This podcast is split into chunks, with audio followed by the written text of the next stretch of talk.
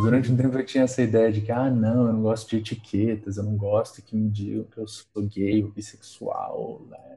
né? E eu, e eu, e eu é, depois de um tempo me dei conta de que o que não tem nome não existe, né? Você não uhum. consegue lutar por direitos, né? E por igualdade, por, por garantias, se você não der um nome para aquilo, né? Para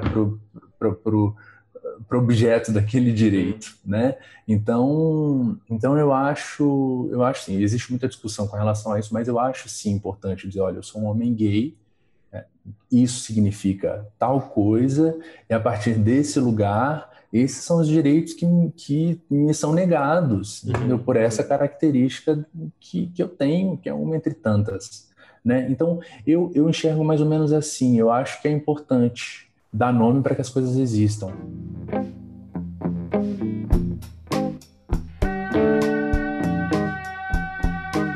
Seres de todos os reinos.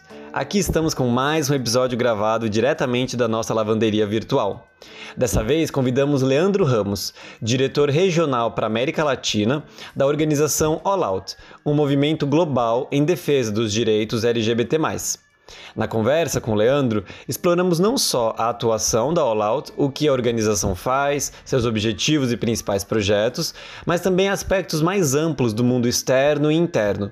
Abordamos especificamente como Leandro se conectou com esse movimento, os sofrimentos associados a não poder vivenciar a sexualidade livremente, a maior presença de questões de saúde mental em meio à população LGBT, o que se agravou ainda mais agora durante a pandemia, os impactos dos preconceitos e violências no mundo interno da população LGBT, a LGBTfobia, o machismo, a urgência de ações e de posturas anti-LGBTfóbicas, dentre vários outros temas.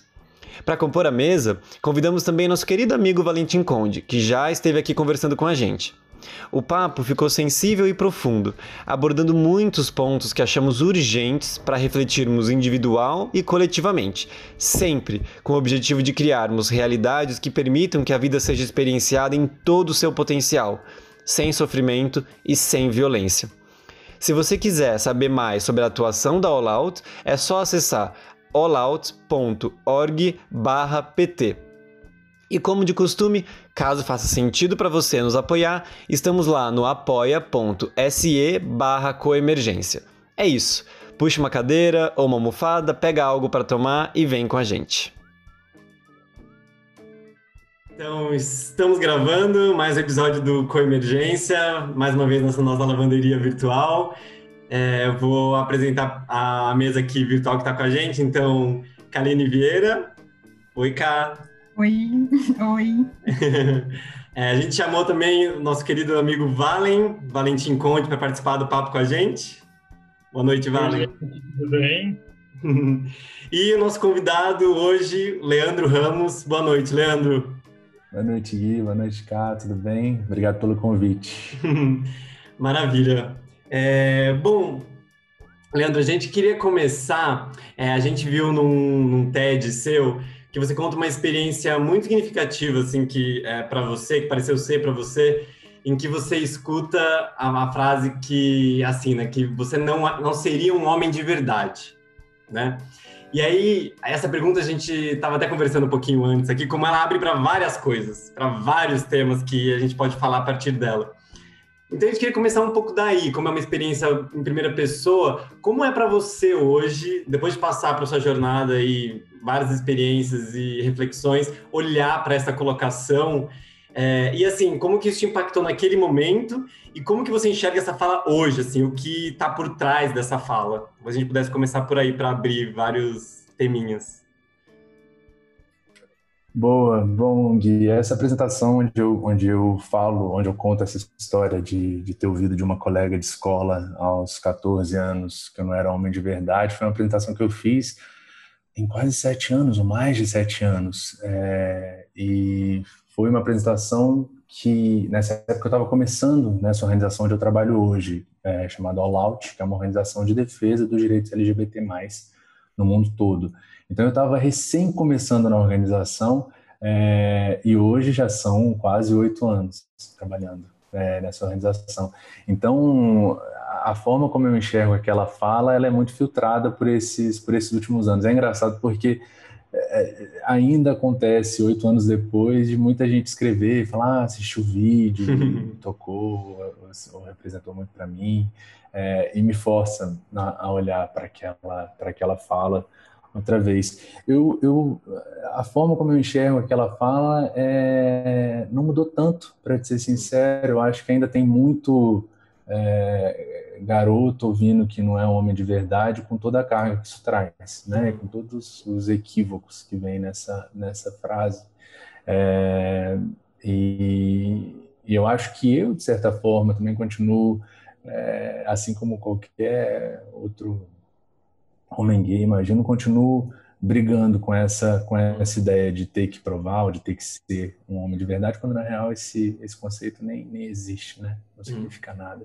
Uhum. É, então é isso. Eu ainda olho para essa frase como com, com o distanciamento dos oito anos de pensar assim, uhum. nossa, cada vez mais longe, uhum. mas ao mesmo tempo olhando para ela de uma forma muito próxima ainda, uhum. infelizmente.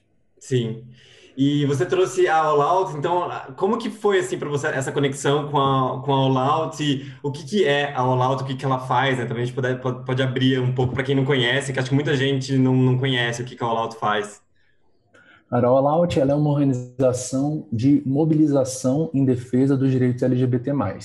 É, o que a gente faz é usar ferramentas online, usar a internet para mobilizar milhares de pessoas em defesa dos direitos das pessoas LGBT mas em alguma parte do planeta. Então, aparece alguma situação, a gente pensa numa, numa é, estratégia de mobilização, trabalhando com alguma organização local, para responder àquela situação. Então, pode ser, por exemplo, é, uma, uma lei é, LGBTfóbica que está prestes a ser aprovada em algum país, ou é, um grupo de ativistas em algum lugar que está tentando realizar a primeira parada do orgulho num país onde é crime gay. Hum. Né? Então, uhum. nesse tipo de situação, a gente pensa numa estratégia de mobilização para chamar pessoas para participar. A All Out ela nasce meio que com essa lógica. Né? Uhum. A gente pensava que se, se existisse uma plataforma que permitisse que pessoas no mundo todo é, escutassem histórias do que está acontecendo com pessoas LGBT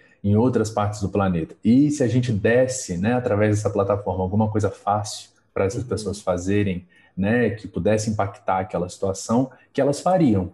Né? A All Out tem quase 10 anos, eu acho que nesses 10 anos a gente meio que provou essa, essa, essa, essa teoria que a gente tinha quando a organização foi criada. Uhum. A ideia é essa, usar a internet para mobilizar milhares de pessoas em defesa dos direitos LGBT. É isso que a All Out faz.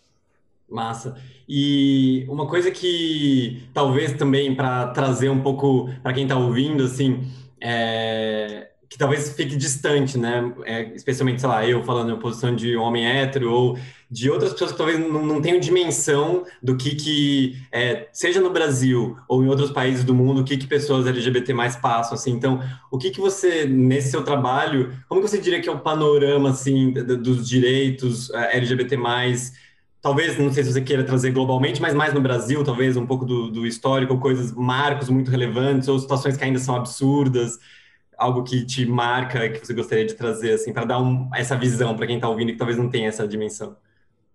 O Gui, eu acho que vale a pena começar pelo global. Assim, um número que, que, que ainda hoje me assusta é a quantidade de países onde ainda é crime ser gay. Hum. Né? São quase 70 países no mundo todo onde é, a homossexualidade é criminalizada. Eu digo é crime ser gay, a homossexualidade é criminalizada porque, é, de fato, o que está na lei é a homossexualidade masculina e, em alguns casos, também a homossexualidade feminina. Não uhum. se fala de pessoas trans, ou não se fala de pessoas bissexuais. Então, é, são quase 70 países no mundo todo onde ainda uhum. é crime ser gay. Uhum.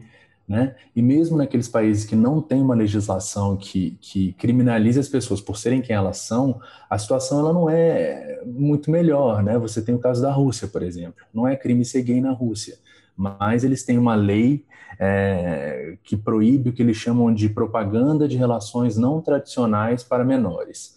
O que isso significa, é uma lei bem vaga, mas o que significa na prática é que é proibido na Rússia dizer ou fazer ou expressar qualquer coisa que seja considerada gay. Uhum. Isso pode ser, ou seja, alguns, algumas coisas que se enquadrariam, que já se enquadraram nessa lei. Andar de mãos dadas com uma pessoa do mesmo sexo na rua, uhum. é, levantar uma bandeira do arco-íris, publicar um desenho com uma família é, com um casal do mesmo sexo. Todas essas coisas já foram usadas para é, acusar pessoas de violar a lei de propaganda gay. Então, quer dizer, é, o resultado prático disso né, é alimentar a discriminação e a violência, uma tentativa né, de um governo de simplesmente apagar a existência de uma parcela da população e o que isso alimenta é discriminação e violência. Uhum. É, vale a pena a gente falar também, como você colocou, do caso do Brasil. A gente não tem é, uma lei que criminaliza a homossexualidade né, ou as pessoas LGBT. Pelo contrário, a gente tem avançado muito, a gente tem é, a maioria dos direitos pelos quais o movimento LGBT no mundo todo luta. Né? A gente tem o casamento igualitário, a gente tem reconhecimento da, das identidades trans, a gente agora tem uma lei antidiscriminação. É claro, nenhuma delas passou pelo nosso Congresso, todas passaram pela Justiça. Hum. É, mas ainda assim, a gente tem essas garantias. E ainda assim, a gente continua, entre os países que monitoram esses números, a gente continua tendo alguns dos índices mais altos de violência né, e de mortes de LGBTs é, no mundo, uhum. né? Quer dizer, esses números eles vêm de um cálculo que é feito com base em, em postagens de redes sociais e uhum. é, artigos de imprensa, ou seja, a situação na verdade deve ser muito pior, certamente é muito pior uhum. do que do que do que a gente imagina. Agora, ao mesmo tempo, eu, eu, eu acho que é importante quando a gente, quando a gente dá essa perspectiva tão é, sombria, a gente é, apontar o outro lado também. Eu sou eu sou eu sou um, otimista. Eu sou um otimista cauteloso, mas eu sou um otimista. Acho que a gente tem, como, gente, como eu acabei de falar, assim, no Brasil, olha, olha como a gente avançou, né? Não só nessa na garantia de direitos, mas também em visibilidade, né? E eu acredito que não, depois que você vê alguma coisa, você não tem como desver, uhum. né? Então, é, no mundo todo também. Quando eu comecei na All Out, né, a organização onde eu uhum. trabalho, eram quase 80 países onde a homossexualidade era criminalizada. Hoje, oito anos depois, bom, estamos em quase 70 ainda, é muito, é muito, mas é, eu, eu, eu gosto de, de manter uma, uma perspectiva otimista com relação ao avanço da, uhum da, dos direitos LGBT no mundo todo. Muito legal. E uma coisa que o, o Valen estava comentando até rapidinho sobre a própria atuação da All que talvez você possa é, explorar um pouco mais, é, é, isso de assim, de uma, de uma das formas que aí é, me corrija se eu estiver falando alguma coisa errada, mas seria assim de é, dar ferramentas para multiplicar ativistas nos diferentes lugares, assim, né, para um pouco apoiar as pessoas a, a, se capacitarem em como se tornarem ativistas, né, nos seus respectivos lugares. Então, co como que isso é feito geralmente por vocês e qual que você acha que é a importância disso, de pessoas nos diferentes lugares estarem é, aprenderem a ser ativistas, porque é isso, né? O que, que eu posso fazer, assim? Que que, como que eu posso ajudar? Como que eu posso contribuir para a causa de alguma maneira? Então, como que é isso lá para vocês? Gui, como eu, como eu falava antes, o, o a principal é, missão da All Out é usar a internet para uhum. mobilizar pessoas em defesa dos direitos LGBT. Então, muito da mobilização, muito do trabalho, muito do ativismo que a gente desenvolve, ele se dá nesse espaço, uhum. né? É, ele se dá na internet. É, é claro que ele se conecta com, com, com o mundo real. As ações uhum. da All Out elas sempre são embasadas por uma série de outras, é, de outras ações, né? É, mas a, a, o principal mecanismo da organização é a mobilização online, uhum. que eu sinto que é uma, uma ferramenta que ainda é, não tem sido aproveitada ao máximo pelo uhum. movimento LGBT em escala global. Uhum. Isso tem mudado muito rápido, viu? E a gente vê é, ativistas e organizações LGBT é, no mundo todo usando a internet de formas incríveis. É, mas a gente sente que ainda, que ainda falta um pouquinho, uhum, uhum. principalmente em países onde a situação é muito complexa, né? Inclusive a liberdade de usar a internet é limitada. Então a All Out ela tem tentado nos últimos anos também realizar treinamentos e capacitações com jovens ativistas de várias partes do mundo para compartilhar o que a gente aprendeu, né, fazendo coisas uhum. gays na internet nos últimos 10 anos. Então, uhum. é, recentemente a gente fez um treinamento em Nairobi, trazendo ativistas de vários países é, do, do leste da uhum. África, né, a maioria deles criminaliza, criminaliza a homossexualidade, então, assim, um ato de coragem desses, desses ativistas de participarem de uma coisa assim. É, a gente fez um, um, treinamento recentemente em São Paulo, então é, a gente tem tentado hum. seguir essa lógica de tudo que a gente aprendeu fazendo esse trabalho de mobilização online, a gente também compartilhar com outras pessoas dentro do movimento, sabe? Nessa sua experiência, o que poderia atribuir os avanços, né, nessa, nessa garantia de direitos? E, paradoxalmente, o que é que explica esse índice de violência e de homofobia ainda tão crescente no Brasil? Teria um panorama assim para a gente entender? Cara, eu vou começar pelo final da, da sua pergunta. Eu, eu, não, eu não, não vou arriscar dizer ao certo é, o que que provoca isso, né? Eu acho que tem é, pessoas estudando questões muito mais a fundo. É, o meu, meu melhor palpite é que uma causa importante da violência contra pessoas LGBT é o fato da gente viver numa sociedade que coloca o homem no centro de tudo, né? E não qualquer homem, um tipo específico de homem, homem viril, homem violento, homem que não chora, né? Então esse, o homem provedor, então esse é o, o, o, o, centro da, da, da, nossa estrutura social. E aí eu acho que todo mundo que desvia dessa norma, ou por não ser homem, ou por não ser o homem que deveria ser, eu acho que é, existe uma legitimação para que essas pessoas que estão fora dessa norma sejam repreendidas por estarem fora dessa norma, independente da vontade delas, né? E aí eu acho que o que, então meu palpite, esse seria o meu palpite de é, sobre onde, de onde isso vem.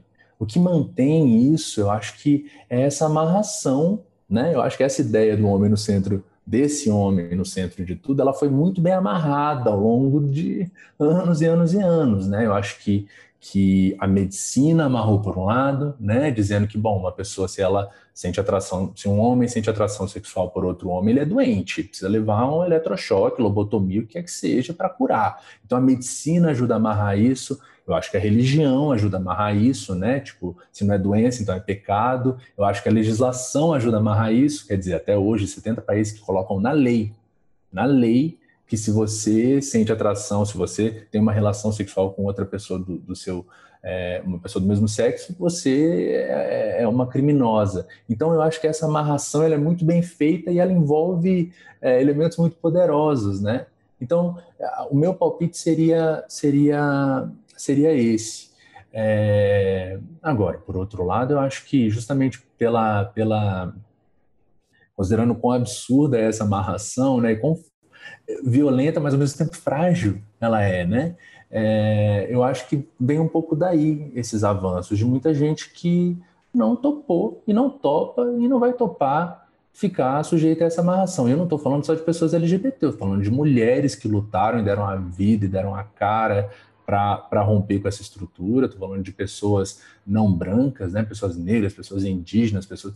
Né? Eu acho que, essa, que, essa, que esses avanços eles vêm daí, de muita gente que deu a cara tapa para falar: não, essa estrutura aqui não está funcionando, não. E a gente vai mudar. E continuamos aí. Sim, e um dos pontos que abre essa pergunta, é, Leandro, também é um aspecto assim de da, da sua perspectiva, assim, da experiência também de, de, imagino, falar com muita gente envolvida na frente e tal, é... qual que é a importância dessa, dessa determinação né, identitária, digamos assim, então, é, da LGBT+, e quais podem ser, talvez, e aí uma, uma pergunta mesmo aberta, assim, algumas limitações ou obstáculos disso, assim. Então, no sentido de, por exemplo, ser muito resumido a orientação sexual, ou também poder ser levado a um outra. Ah, então, é, se não é homem, aí então tem que me enquadrar de algum outro jeito, em alguma outra é, característica, alguma outro quadro fechado aqui sobre o que é ser gay, por exemplo. É, como que vocês enxergam isso? Assim, se, é, qual é a importância, então, dessa demarcação né, e para o movimento e para o ativismo, e quais podem ser algumas limitações disso para as próprias pessoas da comunidade ou para o próprio ativismo? Gui, eu vou te dizer, durante um tempo eu tinha já tem bastante tempo isso, mas durante um tempo eu tinha essa ideia de que, ah, não, eu não gosto de etiquetas, eu não gosto que me digam que eu sou gay ou bissexual, né?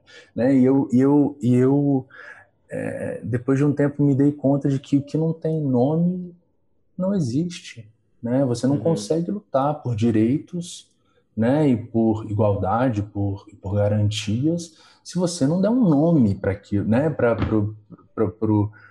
para o objeto daquele direito, né? Então, então eu acho, eu acho sim, existe muita discussão com relação a isso, mas eu acho sim importante dizer, olha, eu sou um homem gay?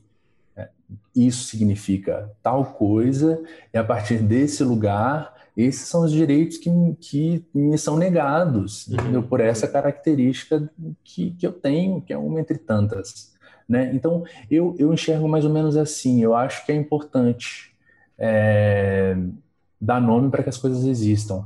Eu acho que é um pouco daí que vem, né, essa coisa que para tanta gente é tão incômoda da sigla que não para de crescer, né? Tipo, uhum. a sigla não para de crescer porque tem muita gente que não se enxerga naqueles, é, naquelas letras que estão ali e que gostaria de ser visível, uhum.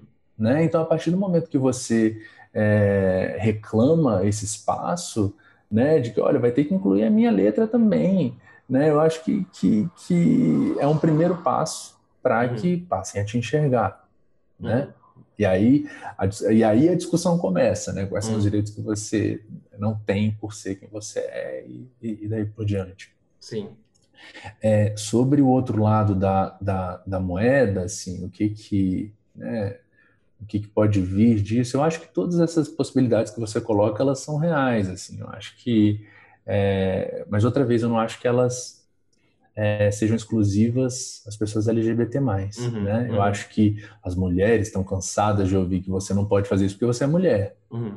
Né? Tipo, pessoas negras que estão cansadas de ouvir que ah, você não pode estar nesse espaço porque você é uma pessoa negra. Então, é, eu acho que essa questão da limitação a uma característica, a um elemento de quem você é, ela é real, mas ela não é exclusiva.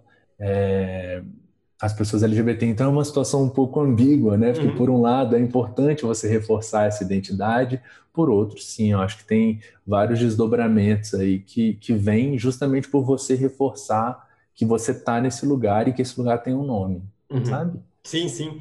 E aí, assim, não sei, em primeira pessoa vocês, assim, até o quanto que, e aí, uh, Valen também, o próprio K, você, mas o quanto que vocês se vocês já passaram em algum momento por essa, esse, esse outro lado da moeda, assim, sabe? De, tipo, sentir que vocês estavam sendo pressionados por, de algum modo, caber dentro de alguma ideia do que seria ser um homem gay, por exemplo, assim. Não sei se vocês experienciaram esse, isso como algum obstáculo na própria... Porque a gente estava até conversando, né? Estou insistindo nesse ponto só porque no começo a gente estava conversando com o Valen de como isso vem da própria... É essa sigla que não para de crescer, né? Que vem muito de um ponto assim, da diversidade humana, né? Que é um pouco que o Vale estava trazendo. E às vezes tem esse aspecto de que pode trazer algum roteirinho da mesma maneira. E não sei se em primeira pessoa vocês sentiram isso alguma vez e tiveram que lidar também com, com esse aspecto é, da experiência, de sentir que estavam sendo cobrados por algum tipo de postura, por se identificarem como homens gays, por exemplo.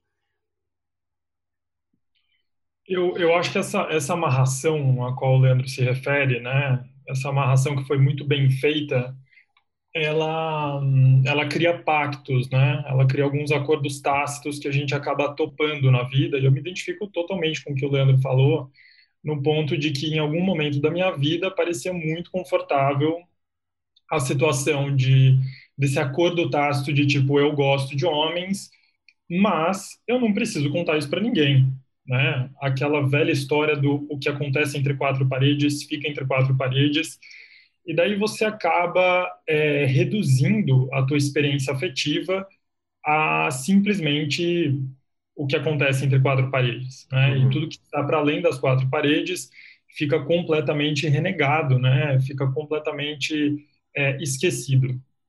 E então eu acho que esse é, esse processo é um processo muito complicado.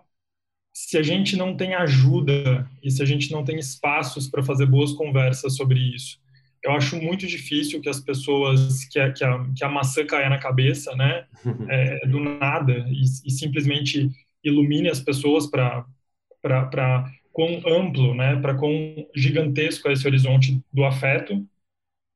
Então eu acho que o, é, isso, isso é super importante. O crescimento dessa sigla, ele é em si parte do ativismo, né? Porque a gente, que, que ativismo é esse? Esse é um ativismo que não é por homens gays, mas ele é pela diversidade humana. E essa diversidade humana, ela é parte da nossa é, dessa experiência compartilhada que nós temos uhum. de sermos totalmente diversos, de, de, de, nascermos com essas características únicas e que é justamente isso que nos une. Então, ele não é simplesmente sobre homens gays, mas ele é sobre todas as pessoas, como o Leandro disse, que de alguma forma não se sentem, né, não são enxergados pela sociedade, não são enxergados pelas comunidades, que dizem, olha, eu gostaria de ter esse espaço, né, eu gostaria de poder falar sobre como é, é o meu lugar de gênero, o meu lugar de afeto, é, a minha orientação. Então, eu acho que conforme essas, essas letrinhas vão crescendo, algumas pessoas talvez pensem que isso faz é, do assunto muito mais complicado e difícil de falar e delicado de falar, mas eu acho que é o oposto. Eu acho que isso faz do assunto mais interessante, isso faz do assunto mais acolhedor, né, esse, esse, esse grande tema né, dos direitos LGBTQIA+, é, mais representativos da nossa natureza, porque é isso, é a nossa natureza, a gente é diverso e ponto final, a gente admira isso e já entendeu como isso é lindo e bonito e desejável na natureza, mas por algum motivo muito estranho, a gente ainda não conseguiu entender como isso é lindo, bonito e importante é, é, nas nossas vidas humanas, né? nessas, nessas narrativas. Então, eu acho que as pessoas talvez fiquem amedrontadas quando, são, quando se confrontam com uma sigla tão grande, porque elas não entenderam que, na verdade, é sobre isso. É sobre uhum. é, um, um espaço de ativismo que quer que todas as pessoas possam se sentir representadas. Né? É, eu não acho, na minha experiência, é, eu nunca me senti pressionado a aderir a uma, a uma, a uma das letras da sigla. Eu, eu, eu, nunca me senti pressionado. Eu acho que essa, é, eu, eu já ouvi algumas pessoas, né, falando sobre isso, mas eu acho que esse assunto, ele é um pouco parecido com racismo reverso, hum. sabe? Aquela história de que, de alguma forma, existe como fazer racismo contra pessoas brancas, né? Então, algumas pessoas dizem assim, não, mas às vezes dentro da comunidade LGBT as pessoas são forçadas a aderir a uma letra da sigla. É, eu nunca ouvi falar disso, eu nunca senti isso, e muito pelo contrário. É, eu sempre me senti extremamente à vontade para ser quem eu sou e para jogar luz na minha sexualidade, na minha orientação sexual, no meu afeto, na medida que eu posso, consigo e quero. Né? Então, acho que esse é um espaço que, por excelência, ele é extremamente sensível, porque ele nasceu desta sensibilidade à diversidade. Né? E como ele nasce e emerge disso, acho que a natureza dele está impregnada disso. Né? Pelo menos essa é a minha experiência, uma experiência de nunca ter passado por essa... É, ser empurrado de alguma forma a aderir a algum, algum papel, qualquer coisa do gênero.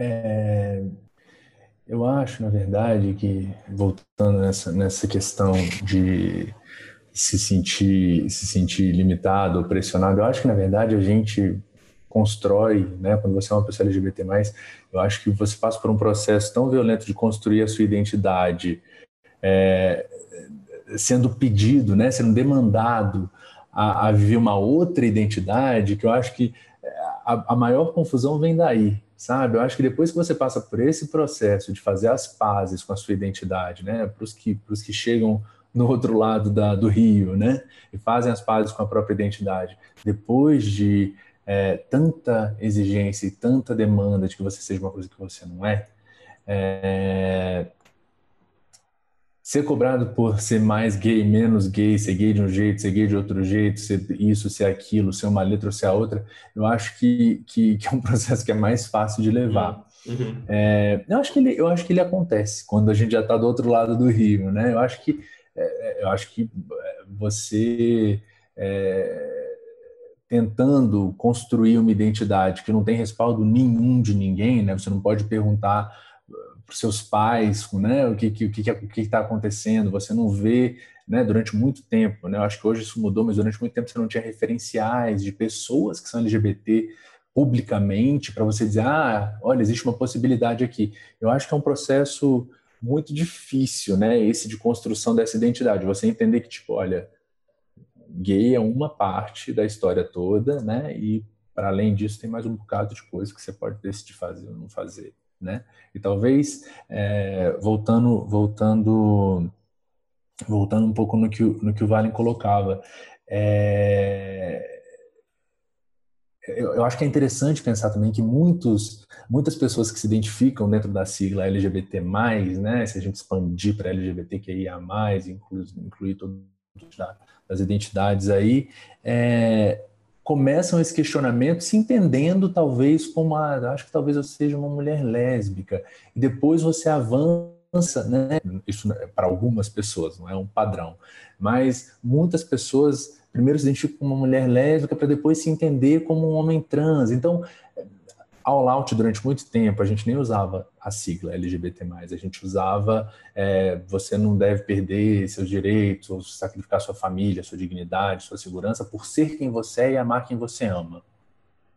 Né? Porque eu acho que é um jeito mais, mais é, lúcido de reconhecer a diversidade dos afetos, como o Valen coloca, também das identidades, né? das expressões é, de gênero. Então, então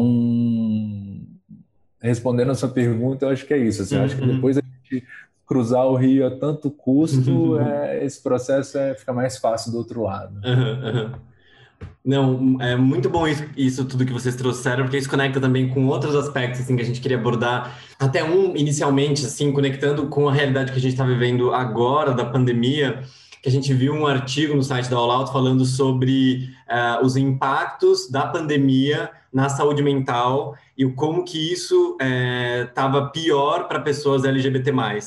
E aí a gente queria te ouvir um pouco nisso também, Leandro, assim, o porquê que você acha que se deve é, esse esse fato de as pessoas LGBT mais serem mais impactadas e se a All está com algum projeto focado nisso, assim, como que vocês estão enxergando a saúde mental é, lá, lá dentro.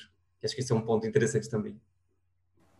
É, essa pesquisa que você menciona, Gui, foi feita por um coletivo extraordinário daqui de São Paulo chamado Vote LGBT, uhum. é, faz um trabalho brilhante.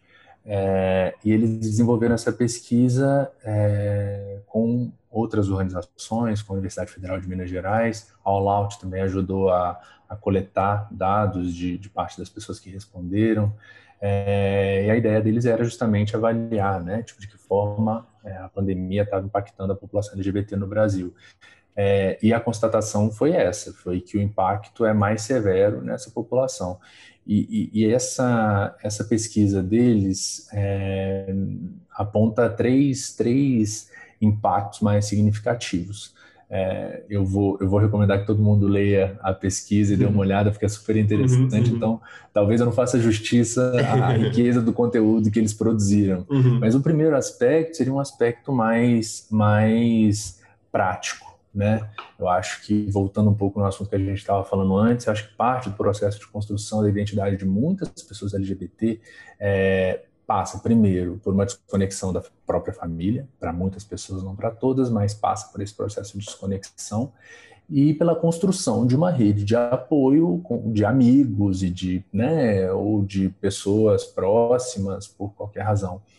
Eu acho que um primeiro, então esse primeiro impacto é não só a ruptura, né, para muitas pessoas desses laços, dessa rede de suporte, é, e para outras pessoas é, o fato delas serem enfiadas de novo num contexto familiar que talvez não reconheça a identidade delas ou que não respeite. Então, né, acho que houve casos de. É, o Laut fez uma coleta de histórias também de pessoas LGBT pelo mundo, é, de como estavam sendo impactados pela pandemia, e as histórias de: olha, cárcere privado, minha mãe não me deixa, sequestrou meu celular porque não quer que eu fale com a minha namorada. Então, é, isso, assim, um aspecto mais prático de é, ruptura desses laços, né, dessa rede de suporte e, às vezes, uma, um retorno forçado para uma estrutura que não te acolhe. Né? Então, esse foi o primeiro aspecto que eles apontaram. Um segundo aspecto que eles colocam na pesquisa é, é, é o fato das vulnerabilidades que impactaram a população brasileira né, em grande escala, a população mundial, em grande escala durante a pandemia, é, atingirem de forma mais violenta as pessoas LGBT, que já têm menos oportunidade, né, muitas delas é, têm menos oportunidade de trabalho ou têm mais dificuldade de acesso ao mercado de trabalho. Então, quando você soma isso, né, esses fatores que já estavam lá antes da pandemia, a pandemia, você gera uma situação bastante complexa para muitas dessas uhum. pessoas. Então, essa é um outro, uma outra direção apontada. E a última direção que também tem um impacto na população como um todo, é, é a saúde mental. Né? É, no caso de pessoas LGBT, existem estudos, eu não vou me, me arriscar a dar os nomes, mas a uhum. gente pode, eu posso compartilhar isso com mais detalhe é, depois dessa conversa, mas que apontam nessa direção de que existem mecanismos pessoas LGBT como de um estresse acumulado, né, pelo uhum. fato de você passar tanto tempo da sua vida tendo que negar a sua identidade ou tendo que criar esses mecanismos de, né, tipo, tendo que rever as suas redes de suporte, desconectar de uma rede tão essencial quanto a rede da família e conectar. Então, esse uhum. processo gera um impacto, né, na saúde mental dessas pessoas e outra vez, porque já estava lá antes, uhum.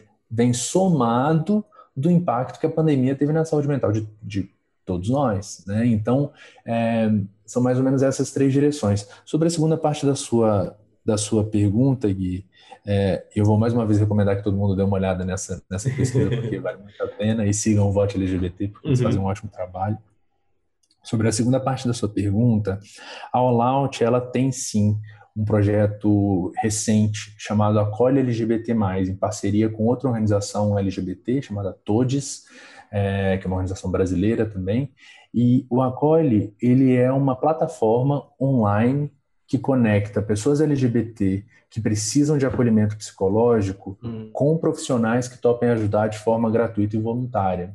Né? Então, é, meio que alinhado com tudo que a gente vinha falando antes e também com, com, com as constatações dessa pesquisa do Vote LGBT, é, a gente sentia que nesse momento é, uma forma importante de usar a internet hum. para mobilizar pessoas e ter um impacto na vida das pessoas LGBT no Brasil era usar a internet para criar uma rede de solidariedade, uhum, uhum. facilitar, ampliar o acesso de pessoas LGBT à terapia, é, contornando os obstáculos que a gente sabe quais são. O custo, que geralmente é uhum. é proibitivo, o fato de você não saber se um profissional vai ser LGBTfóbico ou não, que é real. Uhum. A gente entra num consultório sem saber o que a gente vai encontrar lá dentro né? Então, de certa forma, o acolhe ele busca contornar esses obstáculos, facilitar e ampliar o acesso de pessoas LGBT+ no Brasil à, à terapia de qualidade e, a, e acessível, né, em termos de custo. Uhum. Não, genial, porque uma, um, um, outro um aspecto que a gente ficou contemplando né, um pouco para trazer também buscando essa conexão com o mundo interno, né? Foi esse esse aspecto de que assim, é, ouvindo é, você falar e a gente até agora está oferecendo, né? Eu e o Dani, a gente está oferecendo esse um curso baseado no programa Cultivating Emotional Balance, focado em equilíbrio emocional. E um dos eixos que a gente aborda é o tanto que a gente geralmente responde a emoções de duas maneiras, ou, ou expressando de um modo completamente uh, habitual, reativo, ou suprimindo. Então, muitas vezes a gente segura o tranco, engole sapo e abafa aquilo de alguma maneira. E uma coisa que me parece que pode acontecer, e aí eu queria ouvir de vocês se isso faz sentido ou não, é se esse mecanismo de como você estava falando agora, de ter às vezes que esconder ou de ter que elaborar muitas coisas sozinho, não ter muita rede de apoio ao longo da, da é, ao longo da vida, assim, né, em relação à orientação sexual, por exemplo, sem, sem exemplo, sem referência, isso poder, de algum modo, criar um mecanismo para outras experiências emocionais, assim. Então, criar um certo fechamento, uma certa inibição, ou, enfim, aí eu queria ouvir de vocês, se, se isso faz sentido, se vocês, é, Valen Leandro, se vocês notaram isso na experiência de vocês, é, e como que vocês vêm elaborando isso, assim, para impedir que isso seja uma resposta habitual, assim, que vocês talvez tenham trazido desse aspecto é, violento, assim, que é de não poder expressar a orientação sexual do modo mais natural possível, uh, na, na, própria relação com as emoções ou com o próprio mundo interno, assim. Então, seria um outro eixo que a gente queria ouvir de vocês. Vou deixar o Valen responder antes. Eu ia fazer o mesmo. Já que a bola foi passada, eu pego ela. Vamos jogar. É, eu acho que é bem é, a, a, gente sempre volta para aquela frase fatídica você não é homem de verdade né para mim essa o Leandro sabe o quão importante para mim é, é, entender o papel que isso teve na minha vida né e no meu crescimento então quando a gente pensa no que que é um homem de verdade né como o Leandro já falou é, a gente pensa em características traços emocionais que tem tudo a ver com isso, né? Com ou você, o, o homem de verdade, entre aspas, ele está preso no, nas duas pontas desse espectro, né? Então, ou ele segura tudo, ou ele é violento, né? Então, a hora que ele não aguenta mais segurar, ele ele é agressivo ou ele expressa de uma forma completamente é, desajeitada, né? às vezes agressiva, violenta, aquilo que ele sente. Então, eu acho que quando a gente pensa em é, expressão das emoções, inteligência emocional, que inclusive é um campo super incipiente, né? A gente tem aí, sei lá, tipo, 1992 surgiu esse, né, esse, esse conceito de inteligência emocional e depois em 95 o Daniel Goleman foi popularizar essa ideia e a gente discute isso há, há, pouquíssimo tempo, né, de uma forma mais robusta, assim. Então, eu acho que isso isso é isso é uma coisa muito importante quando a gente está falando é, da causa dessa causa LGBT, porque a gente fica muito preso. Eu acho que a gente fica muito preso nesses nesses papéis congelados e principalmente nas referências que a gente tem de como as pessoas é, lidam com as emoções e tudo mais. É, para mim esse é um tema caro. Eu sou teu colega, né, Gui, de, de CB, então é, algumas pessoas costumam dizer assim, não, é, imagina, o Valentim é super paciente, tranquilo. Hum. Não, se eu fosse super paciente, tranquilo, eu não estaria praticando meditação há tantos anos, né? Eu acho que a gente faz isso justamente porque a gente tem isso como busca, né? E a gente quer é, melhorar de certa forma. Então essa essa busca que eu acho que não é uma busca de um homem é, gay é uma, é, uma, é uma busca de um ser humano, né, porque todo mundo passa por isso, independente desse lugar, é, ela é uma busca mais que nada para a gente criar alguma independência emocional, né? É, o mundo ele está cheio de adversidades. É, viver num mundo heteronormativo é uma adversidade para um homem gay, obviamente é. Uhum. Mas eu não controlo isso, né? É, ainda bem que tem pessoas como Leandro e outros ativistas é, fazendo esse trabalho e, e, e, garantindo que as pessoas possam ouvir essas coisas. Mas a gente não controla o mundo e a gente sabe que as adversidades vão estar aí fora, né? É, eu vou abrir a porta da minha casa e eu vou ir, eu vou, eu vou sair para um mundo heteronormativo. Então, acho que quando a gente fala de trabalhar né, com as emoções, a gente está falando de realmente ganhar alguma independência. Independência no sentido de é, saber como responder a cada situação, saber não personificar algumas ofensas, algumas colocações que podem parecer é, LGBTfóbicas, é, saber perdoar, saber perdoar o outro e saber se perdoar. Né? Então, eu acho que se eu for falar da história do Valentim como homem homossexual tentando entender o que é a expressão das emoções e, e, etc. Eu acho que essa é um pouco a jornada. Ela passa muito por esse lugar de perdoar e se perdoar. É, e é claro que a gente fica a gente fica meio é, é a, gente nasceu num mundo onde as princesas e os príncipes se casavam o tempo todo, é, onde todas as vezes as princesas tinham o mesmo papel e os príncipes tinham o mesmo papel e eles sempre acabavam juntos e a gente não nasceu no mundo em que a possibilidade de construir afeto entre dois homens, duas mulheres, etc. Isso não era uma, isso não era uma possibilidade. Isso não, isso não nos foi apresentado, né? É, e daí a gente acaba aprendendo o afeto de uma forma marginal, né? Porque daí o, o, o, afeto homossexual, o afeto que não seja heterossexual, ele é marginalizado, né? E, e daí a gente acaba aprendendo o afeto de uma forma torta, de uma forma esquisita, como se tivesse alguma coisa de muito errado com a gente, ou alguma coisa de muito errado com aquilo que está acontecendo. Então, acho que nesse lugar, quando a gente está falando de expressão das emoções, nesse lugar do afeto, nesse lugar da vida, da vida romântica, né? Nesse nesse espaço que é tão importante na vida de todo mundo, tem um caminho longo para se fazer e que eu acredito que é um caminho muito único para cada um. Tenho certeza que o Leandro tem outras outras experiências e outras coisas para falar sobre isso, mas eu acho que o mais importante nesse lugar é realmente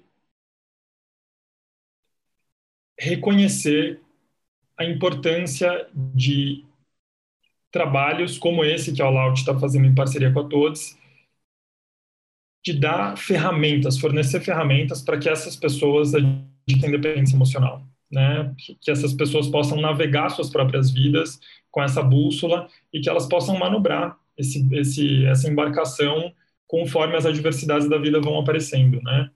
É, eu acho que é um, um, pouco isso, assim. Eu acabei fazendo uma salada, mas é porque é uma dentro de mim isso ainda é uma salada. É, eu acho que a fala do Valen é, é muito certeira. É, eu, que eu gostaria de acrescentar é uma experiência muito pessoal, né?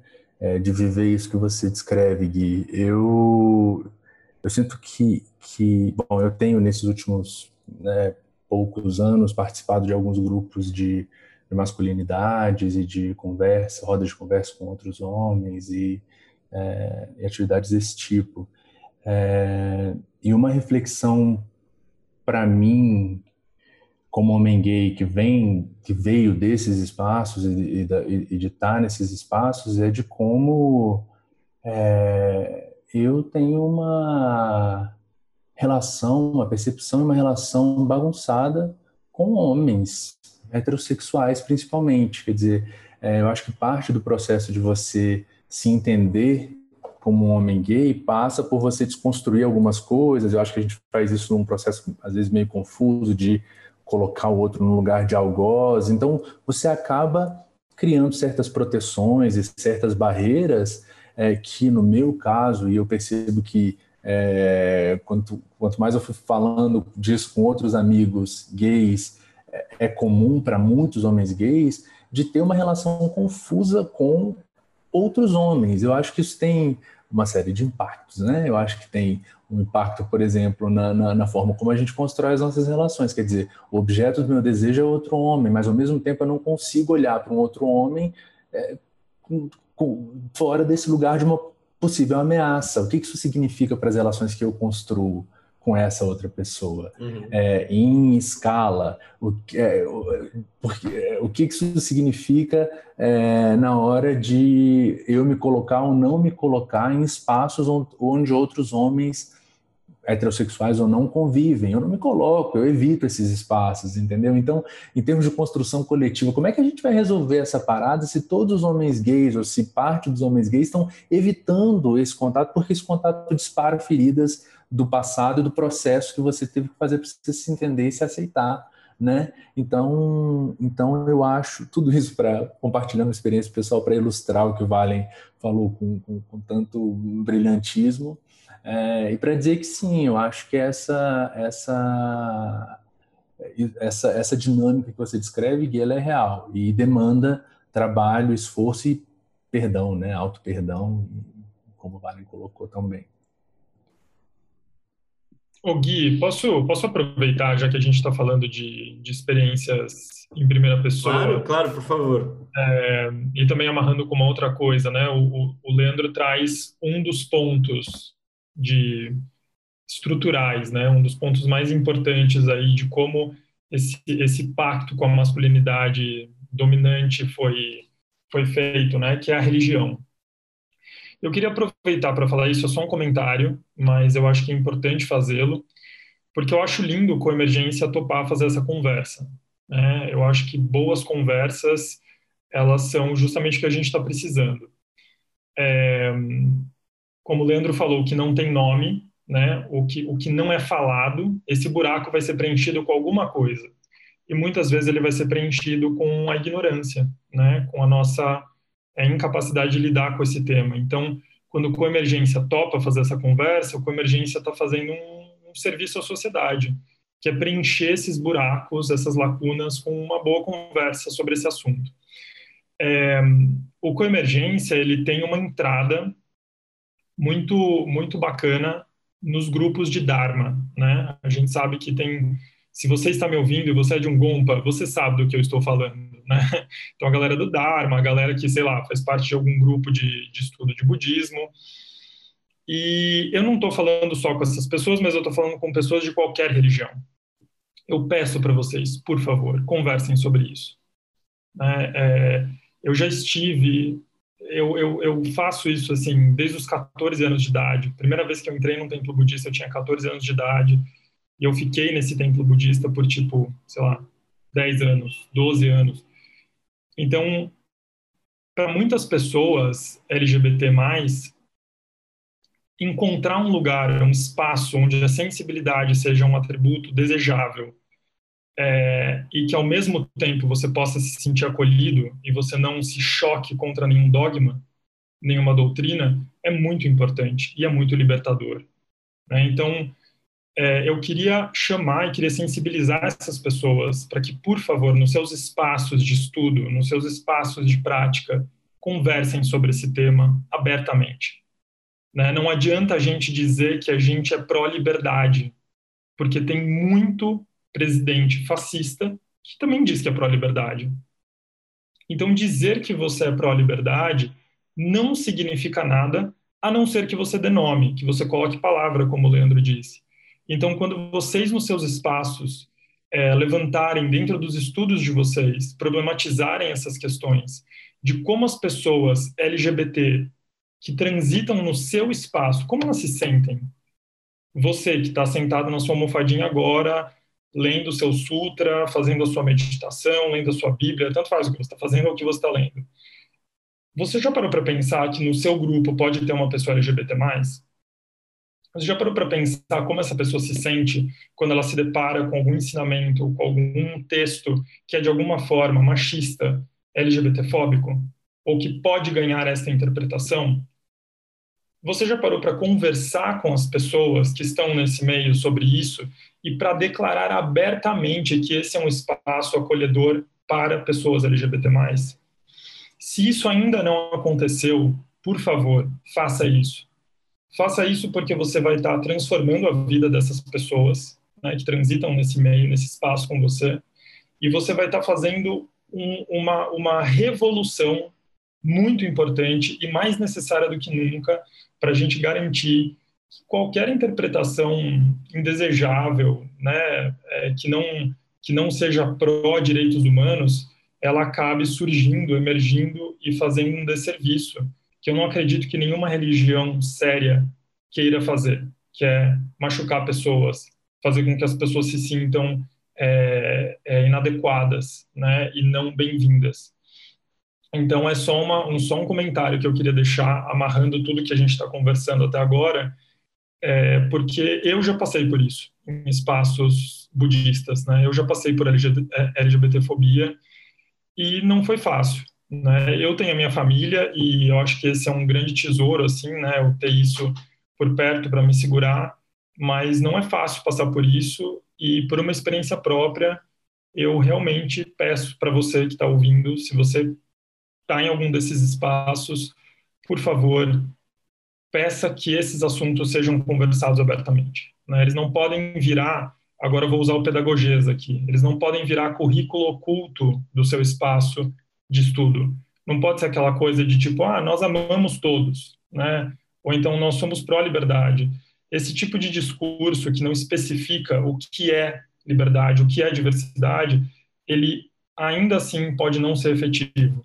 Então, se você puder dizer para as pessoas que você ama elas, independente da orientação sexual, independente de gênero, independente de qualquer outra conduta, isso é isso é muito importante. Isso pode transformar a vida dessas pessoas que estão buscando espaços, espaços onde elas sejam aceitas, espaços onde elas possam florescer, onde elas possam prosperar, né? É, e eu acho que isso é o mais bonito desse trabalho que o Leandro está fazendo All Out, né? Porque um tempo atrás a gente tinha que lutar pelo direito de uma pessoa LGBT ter acesso a remédios para determinadas doenças, né?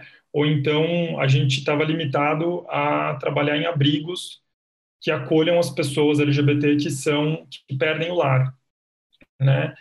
Que são é, lutas extremamente importantes e sempre vão ser. Mas olha que lindo, hoje a gente já pode falar sobre bem-estar e florescimento da pessoa LGBT.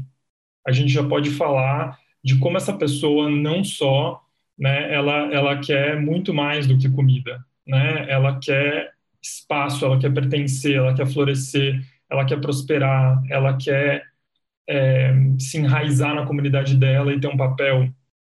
Então é, é, é, é muito é muito lindo ver que isso está acontecendo e eu peço para que as pessoas lutem por isso cada vez mais nos espaços delas. É muito bom que você falou, Valen. Eu acho que a gente poderia aprofundar muito e tem coisas que me tocam nessa fala que eu já tinha discutido aqui no Coemergência, sobre a própria questão é, social, cultural, de quem participa de certos espaços, mas eu acho que a gente fugiria um pouco do assunto e aproveitando esse seu gancho, é, eu fiquei pensando aqui, e talvez Leandro possa ajudar a gente, é, como é que a gente poderia, o que poderia ser dito, né, de uma maneira mais ampla, né, o Valen trouxe aí para a questão dos templos da religiosidade, mas na vida, né? Então, assim, na medida que a gente está circulando, é, o que, é que a gente pode fazer, a gente, quanto sociedade, né, para produzir esse acolhimento, produzir essas provocações. Eu falo isso e, e vejo meu sobrinho, tem um sobrinho de 12 anos, e essa meninada discute essas coisas, elas pensam sobre isso. Sobrinho perguntou, mãe, por que eu não tinha uma boneca em casa, né? Eles se questionam, né? Tá no desenho, sabe? Tem série hoje, tem essa, essas coisas estão acontecendo, né? E, e aí eu fico pensando, seja pais, seja cuidadores, seja com seus, seja tios, enfim, na rua, quando a gente vê alguma coisa acontecendo, o que, é que a gente pode fazer para se engajar, né, de alguma maneira e cuidar de todos, né, dessa diversidade humana?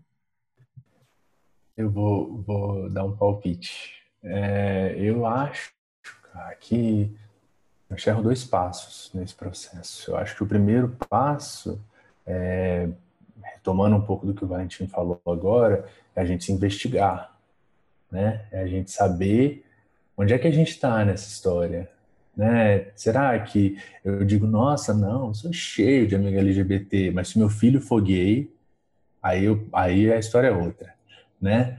É, onde é que a gente está? Né? Eu, acho que, eu acho que esse é o primeiro passo. É, e se existe a disposição para se investigar, eu acho que existe, eu acho que não seria muito pedir que quem tem essa disposição tenha também a disposição de, é, de se educar, né? de procurar informação, de conversar com pessoas LGBT, de desconstruir é, as barreiras que ainda existem. Então, acho que esse é um, esse é um primeiro aspecto.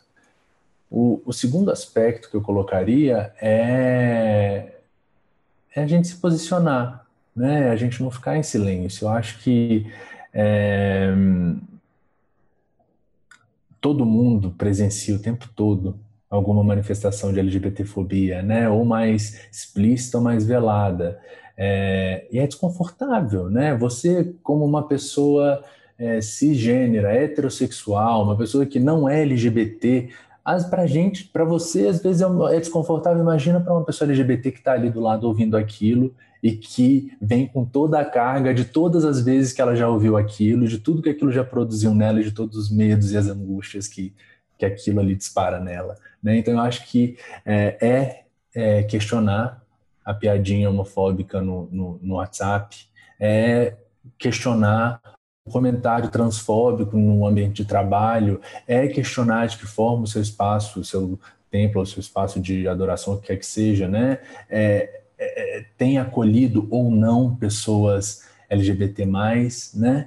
Então eu acho que, que, que eu iria nessas duas direções, uma autoinvestigação e também um, um posicionamento constante, sempre lembrando que talvez, se você não se identifica como LGBT, é provavelmente muito mais fácil para você fazer isso do que para alguma pessoa LGBT que talvez esteja do lado, só acumulando na listinha de, de dores, né? Aquele comentário adicional que para você vai ser um sofrimento ali e depois talvez vai passar. Então eu iria por aí. Sim, e eu estava conversando com, com a Paloma, é, a minha namorada, um pouco sobre isso, Leandro, conecta muito com o que você falou, né? Porque ela disse assim, um pouco nessas discussões é, do movimento negro, por exemplo, como quem se identifica, por exemplo, como heterossexual é quem precisa, por exemplo, participar desses debates sobre LGBTfobia, porque muitas vezes é quem está perpetuando esse, esses preconceitos. E eu já me vi, assim, N situações que, refletindo retrospectivamente, eu poderia ter feito algum tipo de intervenção ou comentário, mas aí não vai porque não quer, de algum modo, ser o chato da mesa ou não quer entrar em conflito com o pai, que traz um comentário explícito sobre a, um, um, casal de meninas na rua. E aí você fica na, na, começa a ter uma reflexão de. É, eu acho muito importante vocês trazerem isso porque reforça essa importância desse posicionamento, assim, que muitas vezes é difícil porque não vai nos colocar numa posição confortável, né? Não vai, muitas vezes não vai ser uma posição confortável. É, porque vai tocar muitas vezes em pontos que a gente não queira assumir, que a gente fique com preguiça às vezes, então, de, de entrar nesses, nessas conversas. Então, acho que é um ponto muito legal isso que vocês estão trazendo. E só um, um exemplo é, de uma relação de um amigo meu, assim, além disso que você trouxe sobre é, espaços religiosos, né, e orientação sexual, uma, eu conversando com ele, é, ele foi uma pessoa que, assim, foi assumir para os amigos mais próximos que era gay de, na faculdade. É, a mãe até hoje não aceita e os amigos da igreja teve que abandonar todos porque pararam de falar com ele. E essa uma história um pouco nessa linha assim. E hoje eu, eu vejo o tanto que dói nele o fato dele não ter esse espaço de religiosidade ou de espiritualidade na verdade contemplado. Porque é quase como se aquilo tivesse feito, machucado tanto ele, meio que ao longo da vida toda, aquele lugar ter sido um lugar que, que lembrou ele de isso é, está errado, uma hora você vai se curar disso, uma hora você vai se libertar disso. É, marcou tanto para ele nesse sentido que eu vejo o quanto é doloroso, porque eu sinto que é uma pessoa que tem um olhar muito espiritual, assim, de, de para a vida e que busca essa espiritualidade em diferentes experiências e que hoje está um pouco é, marcado com isso, assim, e de que não consegui, de não conseguir e nem querer ir atrás de outros espaços, porque colocou tudo isso dentro de um lugar de dor, de violência, de não querer mais, assim. Então, acho tão fundamental isso, porque especialmente na posição que às vezes as religiões podem tomar na vida, né, de cada um de nós, assim, no lugar de uma figura de autoridade maior ou de, de muita representatividade, vir desse lugar em que a gente se coloca com tanta abertura muitas vezes, tanta vulnerabilidade, desse lugar a violência, assim, é um, realmente um absurdo. E aí, puxando um pouco da, da pergunta da K e de, dessa história desse meu amigo, me vem isso, assim, o que, que vocês teriam para dizer é, talvez para vocês mesmos, assim, de anos atrás, se colocando um pouco nessa nesse lugar de talvez alguém que esteja nos ouvindo ou que para quem vai sabe se lá para quem vai circular, né, esse programa, tomara que muito assim para quem precisa ouvir.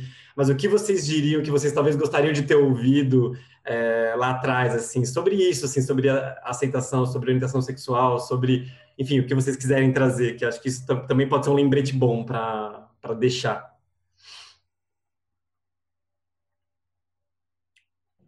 É que pergunta difícil. Valentim, quer responder antes de mim, enquanto eu penso? Eu vou, eu vou responder fazendo uma. Eu vou, eu vou responder com humor, mas é real, é real. O que eu diria para mim é calma, que Pablo Vitar vai chegar. eu digo isso porque é, é, um marco, né? Não tem jeito, né? A gente está falando de cultura pop, a gente está falando de música, a gente está falando de arte, mas é um marco em todos os sentidos. Não é só arte, não é só cultura pop, é um marco em todos os lugares, né? É muito lindo ver isso acontecer. É, então, acho que o que eu diria para mim é, meu, é, é, é eu diria para mim assim, olha, Pablo Vittar vai chegar, viado e bicha vai ser motivo de muito orgulho e você vai falar para as pessoas que você é bicha, que você é viado e vai ser incrível falar isso. É, levantar o arco-íris vai ser incrível e vai ter espaço para isso. Usar as roupas que você gosta de usar e se comportar do jeito que você se comporta vai ter espaço e vai ter pessoas ao seu redor te apoiando para isso. Eu acho que nesse sentido, quando o Leandro é otimista, concordo plenamente com ele, né? É claro, né, que a gente está falando aqui de uma a gente tem um recorte social aqui. A gente sabe que existem pessoas que estão desprotegidas, estão muito desprotegidas. E é justamente porque essas pessoas estão tão desprotegidas que organizações como a Out, a Todos e outras são muito importantes, né? Para que essas pessoas que estão desprotegidas e por qualquer motivo os direitos que já foram conquistados não, chega, não, não chegam até elas, é para isso que essas organizações existem. Então, dentro deste recorte, eu diria para mim que hoje, 2020, é, eu estaria seguro, né? Como eu me sinto seguro para ser quem eu sou, é, para amar quem eu amo, para mostrar o meu afeto e para florescer e prosperar, né? É, que não ia ser uma vida de sobrevivência, porque essa essa é um pouco a sensação quando eu penso lá atrás, né? Quando eu penso nas minhas descobertas sobre quem eu sou, eu acho que eu tinha um pouco essa preocupação de que a minha vida ia sobreviver, dia após dia sobreviver, escondendo as coisas das pessoas, é, mentindo sobre quem eu era e sempre procurando não ser descoberto, né? Sempre procurando é, esconder o que eu nem sabia o que era, né? Que é o mais angustiante, que é você esconder uma coisa que você nem sabe o que é. Acho que eu diria isso. Acho que eu diria que hoje eu, eu, não, eu não preciso mais só ficar pensando em sobreviver. Eu posso pensar em outras coisas muito incríveis assim para minha vida e, e, e é isso. Uhum. É, a minha resposta vai numa direção parecida e eu reforço o que o, o que o Valen falou. Assim, essa é a resposta de um homem gay branco de classe média vivendo na maior cidade do país, no centro da maior cidade. Então, assim, né? Eu acho que é, é importante pontuar isso porque talvez é, soe um pouco estranho para, né, talvez não faça o menor sentido para alguém que vive uma realidade muito diferente dessa, que a gente sabe que é o caso da grande maioria das pessoas LGBT nesse país. Mas eu, a minha resposta seria numa, numa direção parecida com a do Valentim. Eu acho que eu diria, é, primeiro, esse medo vai passar. E segundo, esse amor que você desconfia que existe, ele existe. Ele existe. É, não estou falando de amor romântico, estou falando de encontrar pessoas que te aceitam e te respeitam e te celebram pelo que você é, é integralmente, né? Não por um recorte do que você do que você coloca no mundo. Então acho que eu diria essas duas coisas. Nossa, que bonito, Leandro, isso. é, a gente está quase no tempo que a gente tinha programado, assim, eu queria só uma fala dessa, assim, eu queria deixar meio que no ar ela, porque eu acho que é uma fala fantástica de, de a gente ir se encaminhando para o final, mas queria deixar esse espaço para é, você divulgar algo que você queira agora, assim, é, especificamente caso tenha algum projeto, alguma ação rolando, é, ou caso que você queira reforçar da Olauto de outros, fica à vontade, assim, tem esse espaço para você falar algo que você queira direcionar a atenção das pessoas. Ah, eu vou aproveitar esse espaço. promoção, espaço de promoção. Não, eu vou, eu vou, eu vou convidar todo mundo que está ouvindo a gente para seguir a All Out, É, Allout é A-L-L-O-U-T, é um nome meio, meio difícil com o inglês, mas é, a seguir a Allout nas redes, né? É, acompanhar o trabalho que a gente faz. Allout no Instagram é AlloutBR, né? É, é a nossa página em português. Então, esse é o primeiro convite que eu queria fazer. Eu queria fazer um convite mais específico também, voltando no Acolhe LGBT, aquele projeto que a gente mencionou lá no começo, que conecta pessoas LGBT com profissionais de psicologia. É, a gente abriu esse projeto há algumas semanas, né? A gente abriu inscrições para para os dois grupos, tanto para pessoas que precisam de acolhimento quanto para profissionais. Obviamente, o número de pessoas que precisam de acolhimento é muitíssimo mais alto do que o número de profissionais, o que não significa que a gente tenha recebido poucas inscrições profissionais. É, a gente recebeu para lá de 400. Então, o meu convite mais específico é que se você é profissional de psicologia ou você conhece profissionais de psicologia, compartilhem com eles, é, com elas, esse projeto. É, acolhelgbt.org é o site onde está a plataforma com toda a informação e onde as pessoas podem se inscrever. É, porque seria lindo que a gente conseguisse atender muito mais gente é, como parte desse projeto. Então fica meu convite. Sigam o All e participem do Acolhe LGBT. Maravilha. Vale, você gostaria de falar da Todes, que você falou também está participando dela?